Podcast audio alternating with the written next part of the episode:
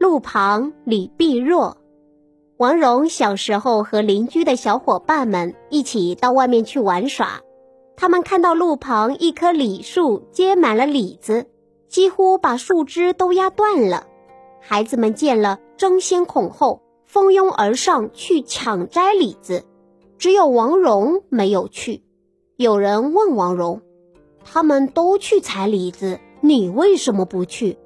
王蓉说：“这棵树上的李子肯定是苦的，不好吃。”孩子们都摘了一些，尝了一个，果然是苦的，就问王蓉：“你没有尝过，怎么就知道这李子必定是苦的呢？”